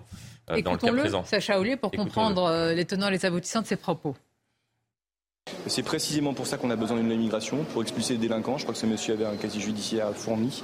Et donc j'invite tous ceux qui font obstacle aujourd'hui à ce qu'on puisse examiner une loi immigration à lever leurs obstacles, à lever euh, finalement euh, le, cinéma politique autour de ce texte, puisque évidemment, euh, pour la double peine, pour les expulsions, pour les levées des réserves d'ordre public, c'est-à-dire que les excuses qui permettent de rester sur le territoire, eh bien on a besoin d'un texte et que les obstacles qui sont faits aujourd'hui nous empêchent d'adopter la loi immigration que le ministre de l'Intérieur et moi-même voulons euh, examiner le plus tôt possible. ce qu'on appelle parfois parler trop vite. On peut parler de naufrage politique dans le cas présent, puisqu'on peut très bien comprendre que hein. Sacha Oulier puisse ne pas connaître l'ensemble des éléments. Bah, dans ce vous ne réagissez pas. pour hein, l'heure, mais dans ce cas-là, voilà, on ne réagit pas. On dit, écoutez, je ne dispose pas de l'ensemble des éléments. Tout ce que je sais, c'est qu'effectivement, j'ai vu la vidéo, elle m'a choqué. laissons faire l'enquête. Mais là, dans le cas présent, faire un parallèle comme cela, en accusant en plus les adversaires politiques euh, de Renaissance, en l'occurrence les républicains, euh, de euh, ne pas permettre au pays d'avoir une loi immigration et asile pour pouvoir expulser les délinquants.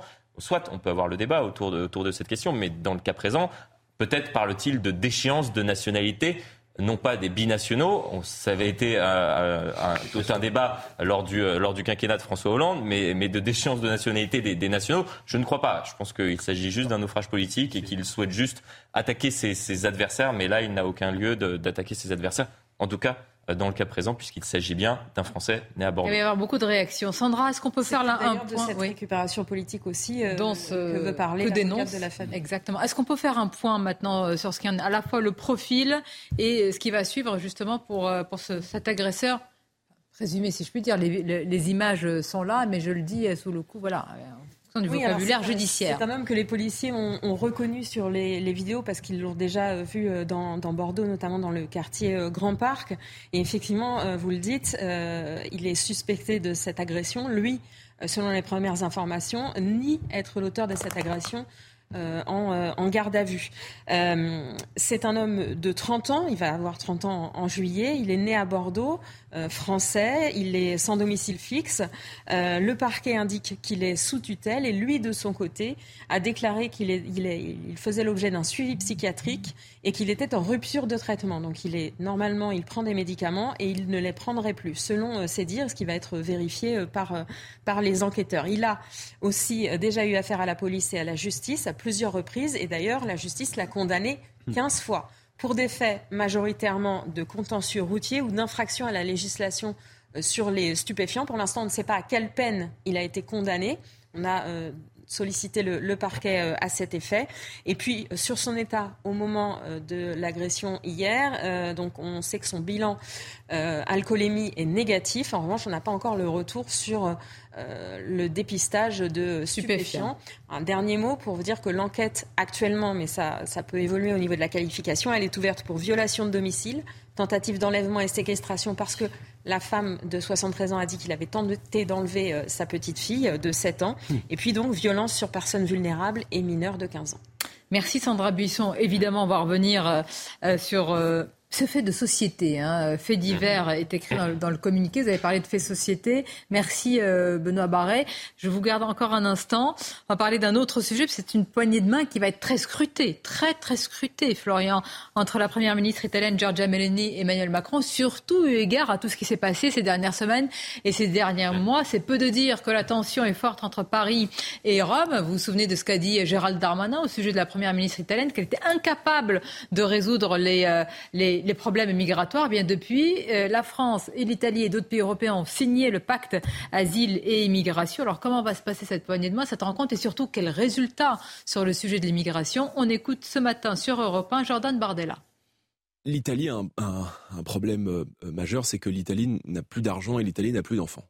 Voilà. Et bah, que donc l'Italie est, aujourd'hui confrontée, à un afflux majeur. Moi, je pense que Madame Meloni doit évidemment être soutenue dans euh, la politique qu'elle conduit et que euh, les migrants aujourd'hui qui arrivent sur les côtes italiennes ne doivent pas être relocalisés dans les villages et les campagnes françaises, mais dans leur pays de départ. Moi, je suis contre ce pacte asile et immigration. Je le combats tous les jours avec les eurodéputés du Rassemblement national On peut au Parlement européen. De quoi il s'agit pour nos Pour une raison très simple, j'y viens, c'est que ce pacte impose la relocalisation des migrants, la répartition des migrants dans tous les pays de l'Union européenne. Si vous ne prenez pas et vous n'acceptez pas cette part de euh, migrants relocalisables dans les villages et les villes françaises, vous aurez des sanctions financières.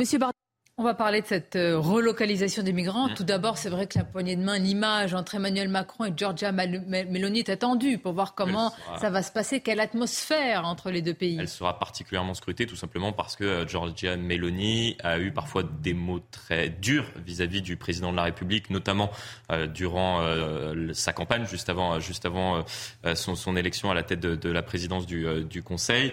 Et, euh, et, Gérald Darmanin, récemment, a eu des mots très durs également à l'égard de Giorgia Meloni concernant euh, la politique migratoire euh, qu'elle mène actuellement dans son pays et les promesses qu'elle avait pu faire durant, durant cette même campagne. Disons-le très clairement, que ce soit Giorgia Meloni ou le gouvernement français, ils font de la politique intérieure en utilisant la politique extérieure de leurs voisins européens dans ce qui concerne la, lutte contre l'immigration euh, clandestine. Et justement, ce sujet bah, évidemment nous intéresse au plus haut point. L'Italie est le pays bah, évidemment qui fait le plus avec la Grèce face à des vagues incessantes, des vagues migratoires, et le pays ne veut plus endosser ce rôle. Voilà pourquoi Giorgia Meloni a signé ce pacte asile-immigration. Et dans ce pacte, il y a une mesure, je parle sur votre contrôle en tardif, qui est une répartition en fait des, des migrants pour la France notamment, je crois que c'est 4 000 euh, individus. Et si vous ne le faites pas, sanctions financières, 20 000 euros. C'est 20 000 euros par, personne. Par personne. Par réfugié. Et répartition partout. Par, hein, par demandeur d'asile. Dans les campagnes, en province, etc. C'est ça. C'est un formidable, encore une fois, appel d'air parce que effectivement, euh, les, euh, les, postulants, je veux dire, à l'immigration vont se dire, bah, écoutez, il n'y a pas de souci, on va pouvoir nous répartir, et les pays qui ne voudront pas devront payer 20 000 euros par personne. Enfin, c'est sans fin, en fait. C'est sans fin.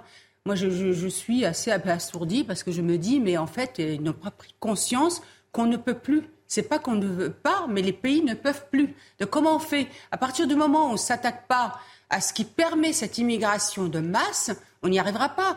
Le délit de clandestinité, on ne va pas s'y attaquer. Le, droit d'entrée et d'installation ne veut pas s'y attaquer. Donc pourquoi les personnes qui postulent à venir euh, en Europe ne viendraient pas? Donc vous ne pouvez pas les arrêter. Et qu'en plus, vous voyez, par exemple, les mineurs non accompagnés, moi je travaille sur cette question-là, aujourd'hui 80% ne sont pas des mineurs. Hmm. Mais ils vont rester parce qu'on ne pourra pas les débouter, sachant qu'on doit les prendre en charge et que les départements ne peuvent plus. Mais est-ce que vous êtes d'accord pour aider des pays comme l'Italie et la Grèce? Ils se disent, mais écoutez, bah, ça bah, va, mais on, est, les portes d'entrée Mais qu'elle s'attaque à, à l'Europe en disant, il faut, enfin, il faut s'attaquer quand même mais pourquoi Mme Mélanie ne s'attaque pas à l'Europe? Pourquoi? Parce qu'elle a aussi des intérêts ben économiques et financiers. il y a un plan de relance. les, les Européens, en fait. Parce que de toute façon, il ne faut pas tromper le monde. Parce qu'aujourd'hui, ça ne s'arrêtera pas. Et le problème, c'est que ça déséquilibre et qu'on est en incapacité. Et moi, ce qui me fait de la peine, c'est de voir tous ces gens qui sont finalement déboutés et qui sont sous le périphérique. Mais effectivement, et même si on, peut être soucieux de la tenue d'une bonne politique migratoire aux bornes de la France, aux bornes de notre nation, il est évident que c'est un sujet qui transcende les frontières et c'est quelqu'un qui est plutôt souverainiste qui vous le dit. Donc effectivement, la question de la protection des frontières au pourtour de l'Union européenne est un sujet majeur et je pense que Madame Meloni, comme ses homologues espagnols ou grecs, qui font face en première ligne à l'immigration nord-africaine ou moyenne proche-orientale sont très soucieux des mécaniques de solidarité qui peuvent s'exercer ou de dispositifs transnationaux, par exemple, comme Frontex, qui est la grande agence de protection des frontières européennes. Par conséquent, la, la coopération, disons, avec les autorités italiennes sur ce dossier-là est fondamentale.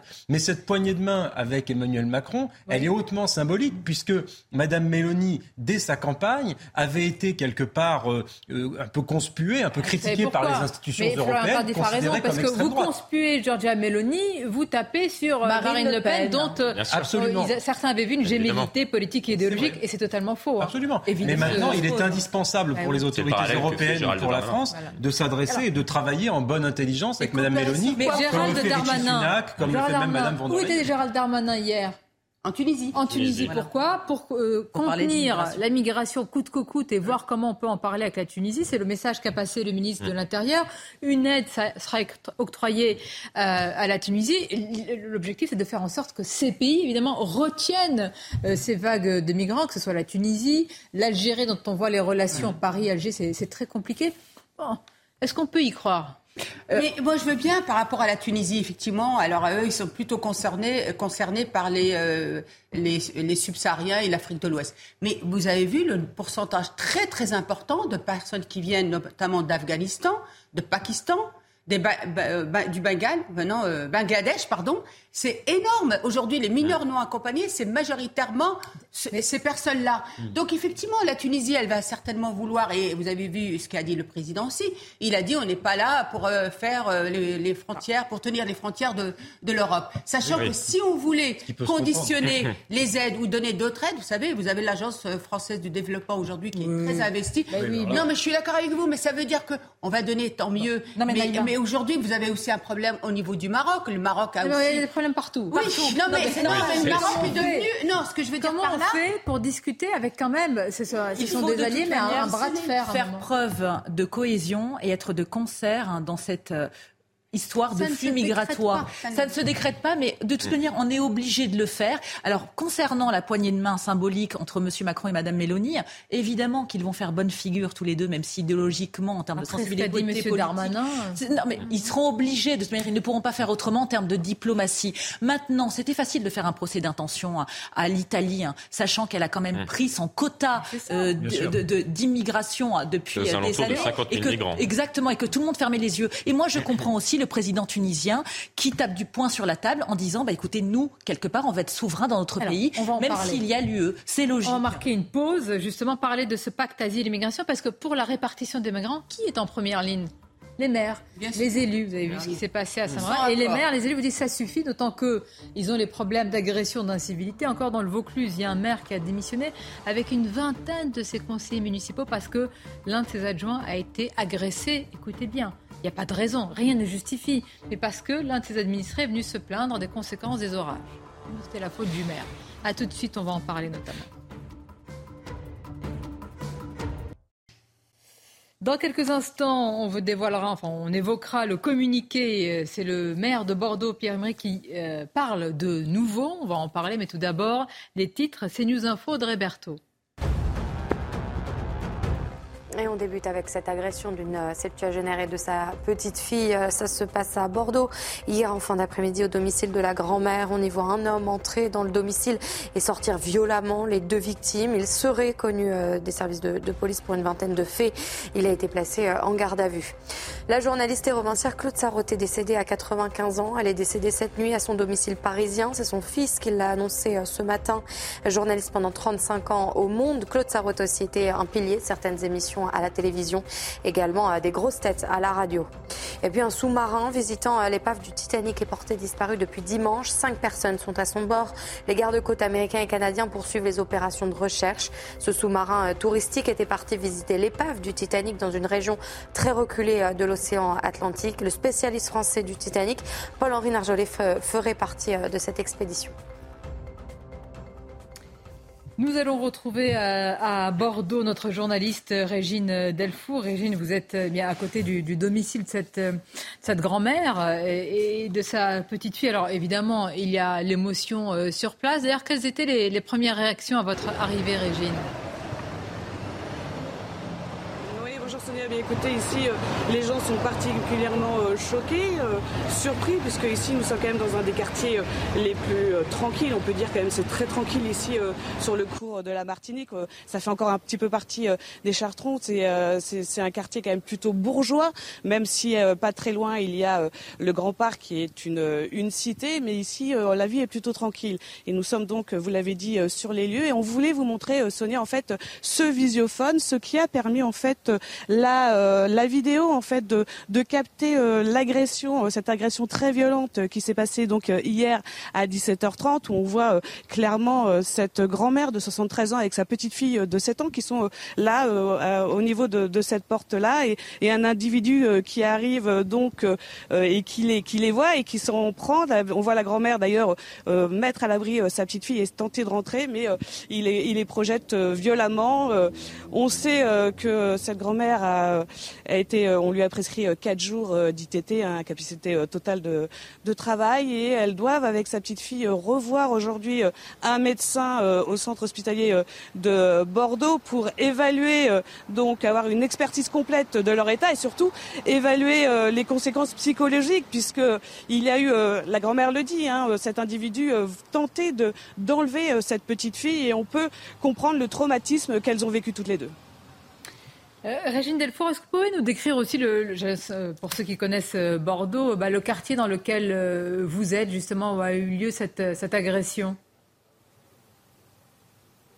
Bah, comme je vous le disais, donc c'est un cours très tranquille. Hein, vous le voyez, euh, il y a quelques voitures, euh, mais euh, on est donc il y a beaucoup de cours à, Bordeaux. On est vraiment pas très loin du centre-ville. C'est plutôt bourgeois, comme vous pouvez le voir sur les façades. Et rien ne permet, ne laisser présager qu'une agression d'une telle violence allait se produire ici. Merci beaucoup, merci Régine Delfour en direct et en duplex depuis euh, Bordeaux. Puis il y a eu Florian Tardif, le communiqué aussi à l'instant euh, du maire de Bordeaux qui, qui a souhaité de nouveau réagir. Oui, tout à fait. Euh, Pierre Hermic qui vient de, communiquer sur, sur les réseaux sociaux et qui explique notamment euh, que euh, le maire de Bordeaux, donc ce dernier, rappelle que ce sujet, la délinquance de, de, rue qui sévit notamment dans, dans les grandes métropoles, mérite d'être traité comme une priorité, dit-il, avec le plus, grand, le plus grand sérieux une grande détermination, je le cite, et déplore l'exploitation politique et idéologique qui peut en être faite. Bon, il reprend les propos qu'il a lui-même utilisés lors de sa brève conférence de presse qu'il a tenue. Mais est-ce qu'il y a eu cette récupération politique, cette exploitation justement politique et politicienne autour de cette agression? Oui, Disons qu'il y a eu une récupération politique assez rapide, parfois trop d'ailleurs, en faisant des, des, des, parallèles qui n'ont pas lieu d'être, et dans le même temps, et il faut le dire aussi, un silence assourdissant d'une partie de la classe politique. C'est ça qui est, euh, qui est complexe malheureusement et qui qu'on peut déplorer aujourd'hui dans, dans, dans le oui. débat politique. C'est-à-dire qu'il y a une partie euh, de la classe politique qui surexploite certains faits divers et il y a une partie de la classe politique euh, qui justement tente de minimiser certains faits qui sont graves dans le cas présent. C'est vrai que par le cas que vous montriez tout à l'heure de ce député macroniste Sacha Houlier, lui est typiquement dans un cas de récupération politique puisqu'il utilise un fait que nous décrivons en ce moment même, dont il se sert pour son agenda politique, à savoir la loi sur l'immigration. Donc là, c'est précisément, ça tombe sous le coup, si je puis dire, de la récupération politique puisqu'il utilise un fait de société ou fait divers, ça dépend comment on l'appelle, pour l'insérer dans un agenda politique, de politique politicienne par rapport à des débats parlementaires à l'Assemblée nationale. Là, c'est un cas, il faut savoir, il faut décrire les termes. Ça, c'est de la récupération politique. Maintenant que des gens veuillent débattre sereinement euh, sur les sujets de délinquance, de psychiatrie, de place de prison, c'est pas de la récupération, c'est un débat. À ce que je sache, ceux qui sont choqués par la récupération, quand il y a par exemple des cas de, je mets des guillemets parce que je reprends pas ce terme, de violence policière, ça choque personne que la plupart des médias de gauche diffusent en boucle des images où on voit un pseudo cas de violence policière. Personne ne dit, je suis indigné, ces images sont choquantes. Tout le monde les regarde, les visionne, s'en sert et les commente. Donc moi, je pense que le débat public a cette vocation de commentaire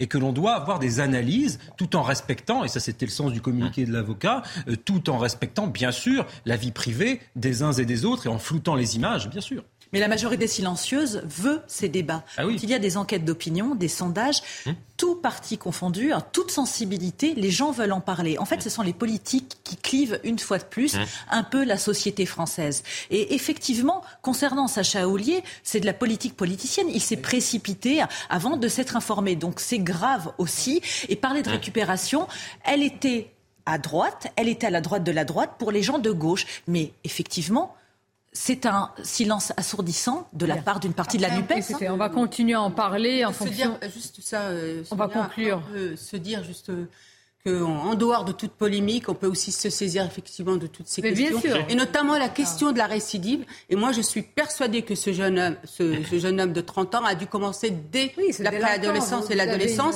une- et se poser la question aussi encore une fois, sans polémique et sans avoir des cris. Difficile euh, sans d'orfraie. polémique sur ce oui, sujet, mais tant euh, le débat à un moment, il faut bien qu'on passionné. s'en- qu'on Alors, je voudrais qu'on parle de ce qui s'est passé dans le Vaucluse. Alors, malheureusement, c'est une hémorragie hein, de démission. En tous les cas, de démission ou de, de certains maires qui baissent euh, les bras sur une équipe là de 27 élus. Ils sont 23 à avoir démissionné. C'est le maire de Loris dans le Vaucluse et les conseillers municipaux de son groupe qui ont annoncé, c'était hier, ce lundi, leur décision de démissionner du conseil municipal euh, après l'agression de l'un des adjoints du maire par un habitant la semaine dernière. Alors pour quelle raison Écoutons justement cet adjoint, Thierry Derny, adjoint au maire délégué à la voirie? On l'écoute.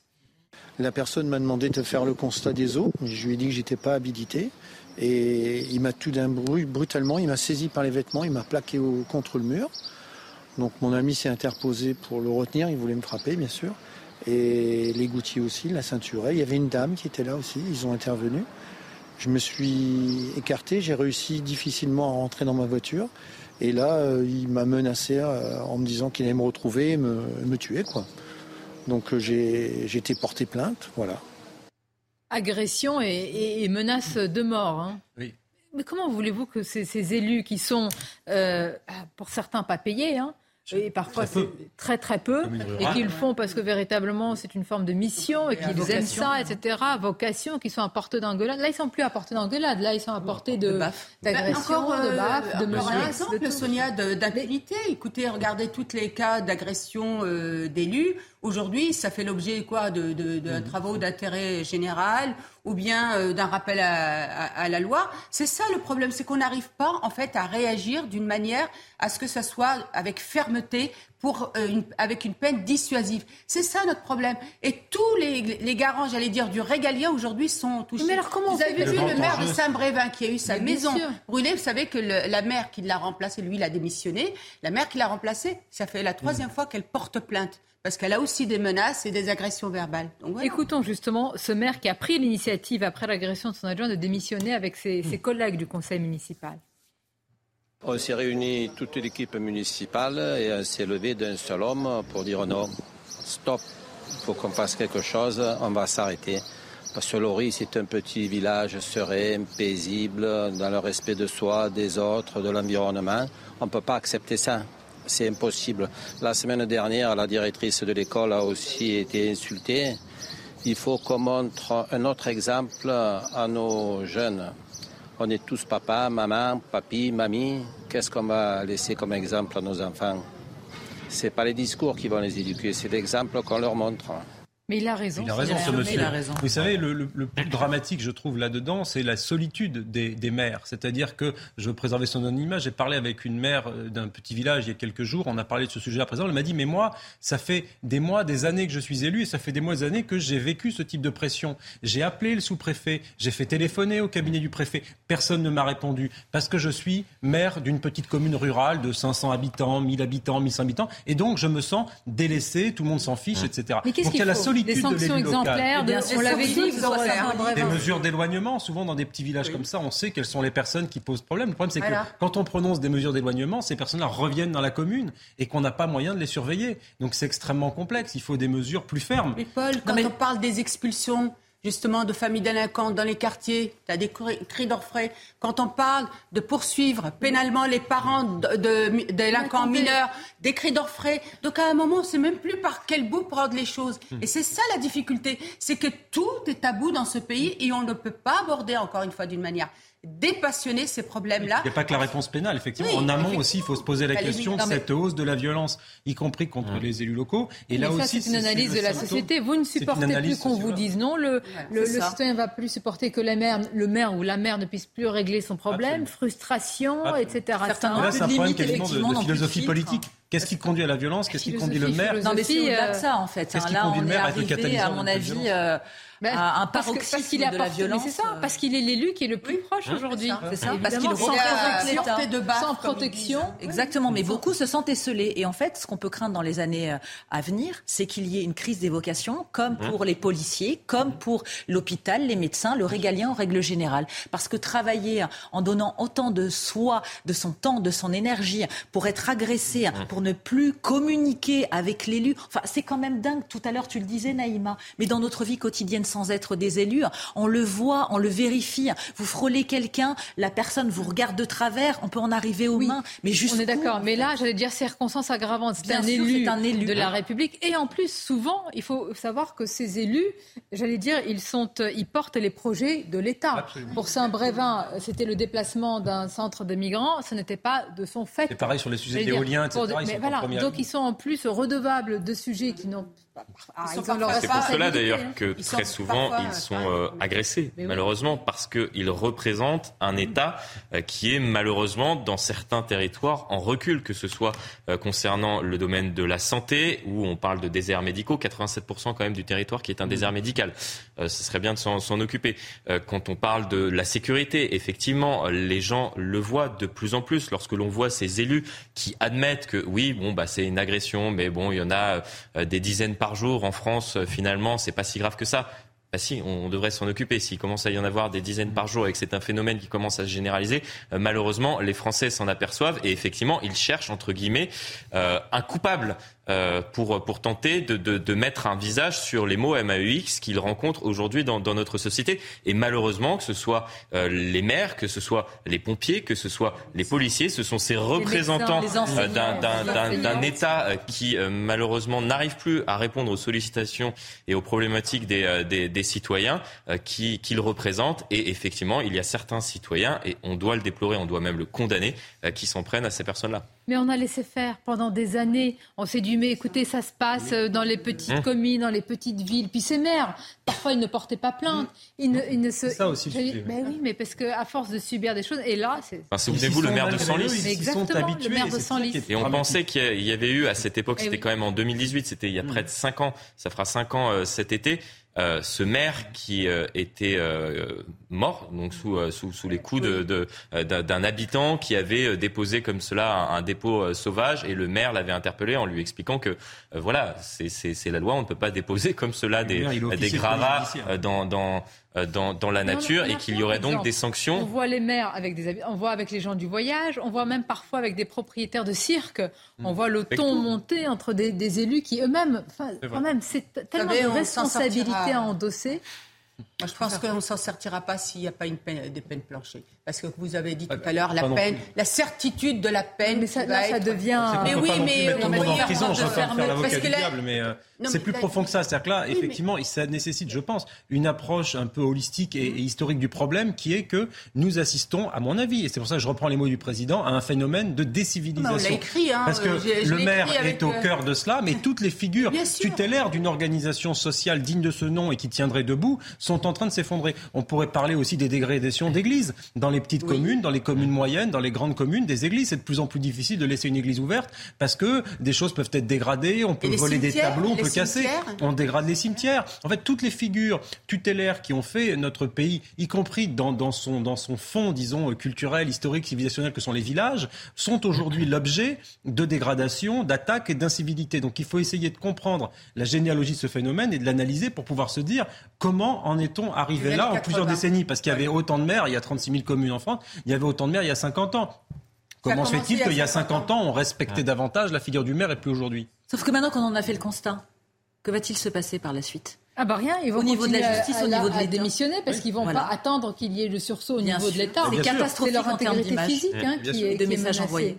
Tout à fait. Et vous, un bon message. Comment, il faut imaginer que si ces maires aujourd'hui ne se représentent plus, souvent ce sont des maires qui ont un certain âge, les plus jeunes ne vont pas venir pour des tas de, raisons, donc qui va prendre le relais? Mmh. bah, Personne. C'est la question que pose aussi l'Association des maires de France, hein, qui a alerté sur cette question-là, qui aujourd'hui se porte partie civile justement pour mmh. venir en aide aux, maires et aux adjoints du maire euh, qui sont euh, agressés. Mais effectivement, il pose la question qu'aujourd'hui, pratiquement 12% n'ont plus de vocation, ils vont démissionner. C'est logique, sachant que les maires ont moins en moins de pouvoir, beaucoup du pouvoir des maires a été délégué aux communautés de communes, aux communautés d'agglomération, voire au conseil départemental. Donc la figure du maire, qui était un échelon fondamental de notre démocratie locale entre les citoyens et l'État, sont en train de se, défaire sur eux-mêmes. il y a l'exemple, quand il y a eu euh, la maison, quand le maire de Saint-Brévin a vu sa maison brûler, il a fallu combien de temps de de réaction avant que les, politiques ne s'en saisissent, qu'au plus haut sommet de l'État, Elisabeth Borne le reçoive, pour essayer au début de le faire peut-être changer d'avis ou pas, mais en tous les cas, il est resté, resté ferme.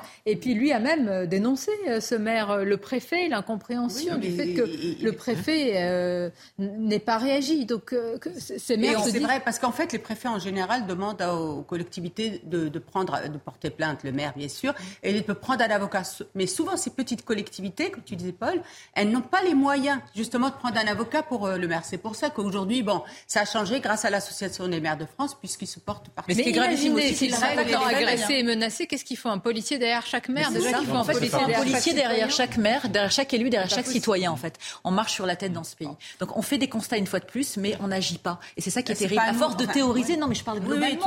Bien sûr qu'on n'est pas l'État. Euh, c'est pas nous qui faisons les réformes. Et en tout cas, pensez à ces centaines, il y a beaucoup hein, de communes, c'est des milliers de maires, 35 000 communes, et surtout les plus petites finalement où ces incivilités, ces agressions passent parfois sous le radar de la c'est intéressant. Il y a certains euh, sociologues qui estiment que c'est euh, les conséquences de la société qu'on nous a vendue ces dernières années, de venez comme vous êtes, oui, euh, comprenez, faites ce que vous voulez.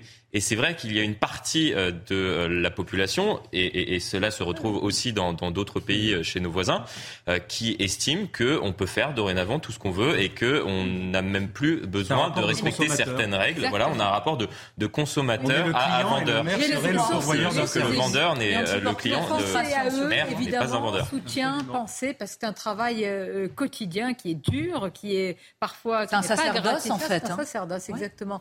Merci d'avoir été nos invités. Évidemment, on va continuer dans nos prochaines éditions à parler de cette agression. D'ailleurs, restez avec nous. On va connaître dans quelques instants euh, le programme de l'émission La parole aux Français avec Thierry Cabane qui sera avec moi dans quelques instants pour le passage de relais, comme on dit. À tout de suite.